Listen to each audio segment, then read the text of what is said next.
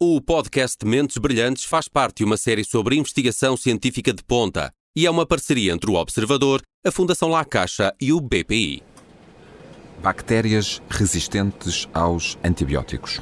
A expressão é frequente, é costume ouvi-la aos médicos e às autoridades de saúde, mas talvez ainda não tenhamos bem consciência do que isto pode significar.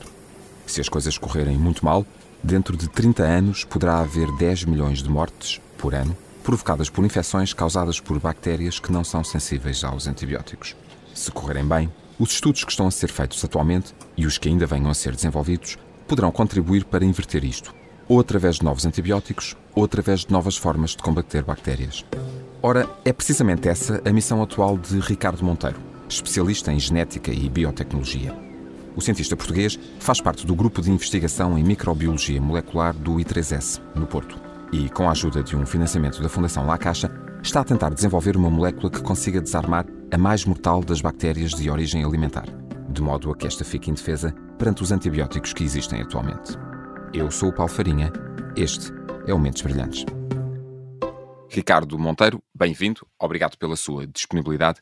Quem vai com uh, maior ou, menor frequência, mas quem já tenha feito algumas compras uh, na farmácia, e toda a gente já teve que passar por lá alguma vez, sabe que um paracetamol é um analgésico, uh, saberá também com certeza que o ibuprofeno é um anti-inflamatório, e quem tem necessidade de ir mais vezes à farmácia saberá que o bromazepam é um ansiolítico, o omeprazol, um, o omeprazol, assim é que é, é um protetor gástrico, um, e por aí fora, os princípios ativos dos medicamentos já se tornaram uh, linguagem comuns para muitas pessoas.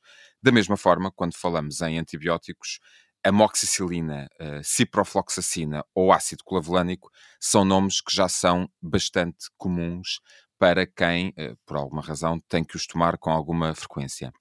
Ora, o facto de os nomes serem sempre os mesmos, e sabemos que não há apenas estes antibióticos no mercado, uh, não é uma coisa boa para, para a saúde, certo? Exatamente. Olá, Paulo. Muito obrigado por, por me ter recebido aqui e por podermos conversar um bocadinho sobre esta, esta problemática. Sim, de facto, uh, normalmente quem tem crianças está mais habituado aos nomes do, dos antibióticos. Um, ehm, sim, existem, existem muitos antibióticos. Normalmente serviriam para, para, para quase tudo e resolveriam todos os nossos problemas mas a, a, quantidade de antibióticos que foi se desenvolvida, esses nomes todos que o Paulo referenciou de antibióticos, existem muitos mais, pararam nos anos 80, eh, deixaram de ser, de ser desenvolvidos, por isso atualmente não existem assim tantos nomes, e começaram a ser um, um problema não só pelo facto de, de serem muitos, mas também pelo facto de já não resolverem uh, alguns dos problemas que, que nos têm ocorrido.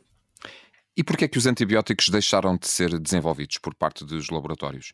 É um processo caro? É um processo moroso? Ambos?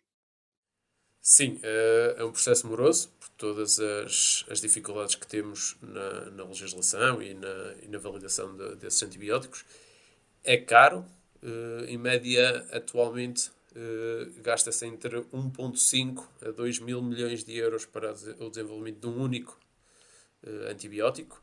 Uh, demora e cerca... Isso, isso para, quem, para quem nos está a ouvir, é mais caro do que desenvolver outras moléculas que não antibióticos? Não é mais caro.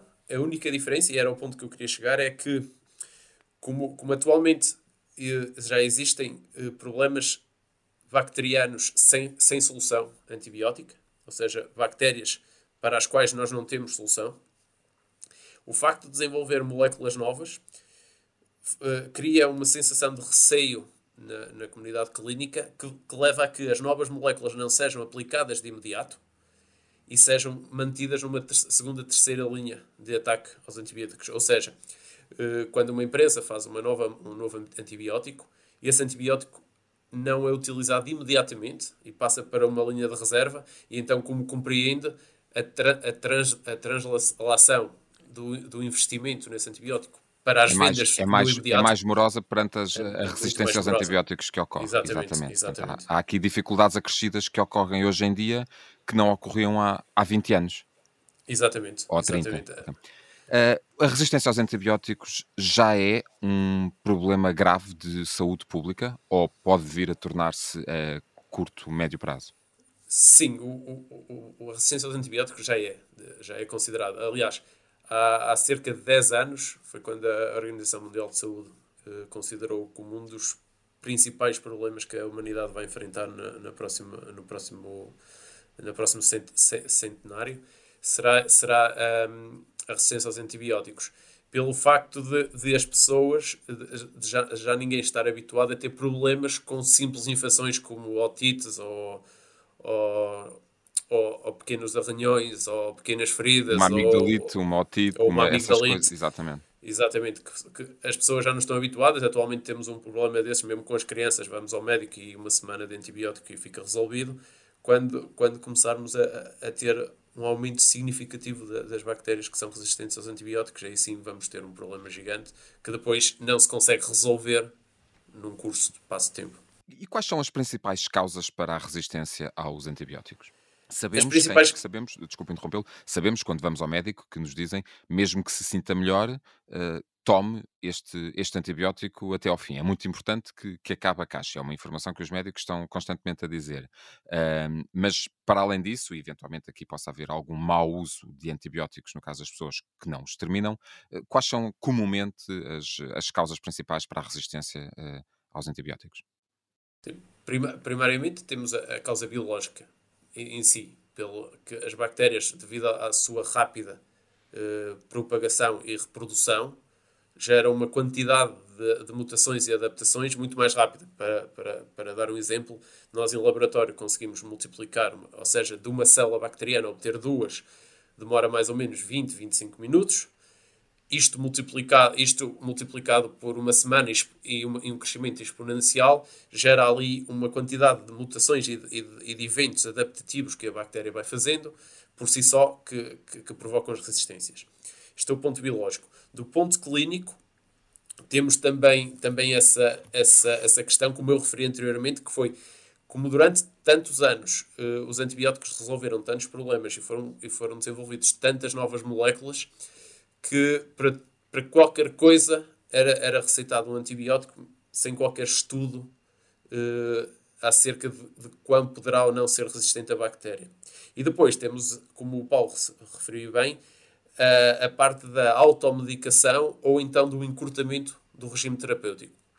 Isto faz com que, normalmente, quando um antibiótico é prescrito para uma, duas semanas, na, na, é, é, por uma razão, e, e, essa razão normalmente é que é o tempo necessário para que o antibiótico atinja as concentrações necessárias nas partes do corpo em que, em que, em que a infecção poderá estar disseminada e elimine as bactérias. Quando nós, por exemplo, removemos a meio do tratamento o, a administração do antibiótico, eh, fazemos com que as concentrações de antibiótico reduzam e o que nós eh, consideramos con, concentrações subletais, ou seja, são concentrações que não matam a bactéria, mas induzem o stress, o que faz com que as bactérias que por algum evento eh, seletivo tenham desenvolvido, por exemplo, um gene de resistência a esse antibiótico, se proliferem, enquanto que as outras que ajudariam o antibiótico através de uma competição comunitária, são eliminadas e então os, as, as resistentes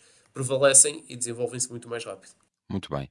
Vai daí, e sendo este um, problema grave uh, para o qual muitos investigadores em muitos laboratórios de, de, todo o mundo estão a trabalhar, o Ricardo Monteiro uh, não é exceção e uh, no I3S, no Porto, está a desenvolver um, o que eu lhe pergunto é, é uma nova molécula, é um, é um medicamento. O que é que está ao certo a, desenvolver para um, atacar as bactérias e que não é um antibiótico. Exatamente. O que, o que nós, nós propomos uma, uma, uma alternativa à, à terapêutica antibiótica eh, que consiste no ataque a, a, a, a, mecanismos específicos da bactéria que permitem com que a bactéria deixe de, deixe de ser tão uh, eficaz no seu processo de infecção e ao mesmo tempo passa a ser mais sensível aos antibióticos que atualmente já existem, incluindo alguns que já não têm qualquer efeito na bactéria que nós usamos no laboratório. Então a ideia é desarmar o... a bactéria? Exatamente. O, o, que nós, o que nós estamos a desenvolver é, é uma molécula uh, que, que, que, essa molécula, quando, uh, quando na a bactéria, quando na presença dessa molécula, a bactéria perde a sua capacidade infecciosa, ao mesmo tempo que, que, que, se torna mais suscetível aos antibióticos que são atualmente utilizados em, em, em clínica. Portanto, é como, é como tentar uh, encontrar brechas uh, na, na, na, bactéria, naquela bactéria, naquele, naquele agente infeccioso, para que uh, as armas que já se conhecem eh, e que são bastante tradicionais e que, que, em muitos casos atualmente não, não, não, estão a fazer grande efeito, possam, possam atuar. Grosso modo, posso simplificar a coisa desta forma? Exatamente. Nós, nós focamos os, os mecanismos que já são conhecidos na bactéria que provocam a doença, atenuamos ou inibimos-los de maneira a que depois a bactéria, não, não podendo provocar doença e evoluir, evoluir a infecção, o organismo por si, ou então com a ajuda de um simples antibiótico que já está comumente usado em clínica, a, a, a, seja eliminada então a, infecção. E estão a fazer isto com uma bactéria em específico, certo? Sim, nós, nós trabalhamos com a, com a Listeria monocytogenes. Eh, é uma bactéria eh, de origem alimentar. Não é muito conhecida, embora seja, ainda seja a bactéria mais mortal de, de, das bactérias uh, de, de, origem alimentar. Uh, uma bactéria de origem alimentar são bactérias que normalmente são transmitidas às pessoas pela ingestão de alimentos contaminados. Neste caso da listéria, é através de, alimentos uh, frescos, de produtos derivados do leite frescos, ou então de produtos de carne como o fumeiro ou os enchidos, são habitualmente uh, até aqueles produtos que são, que são perigosos ou que são proibidos para, para grávidas, certo?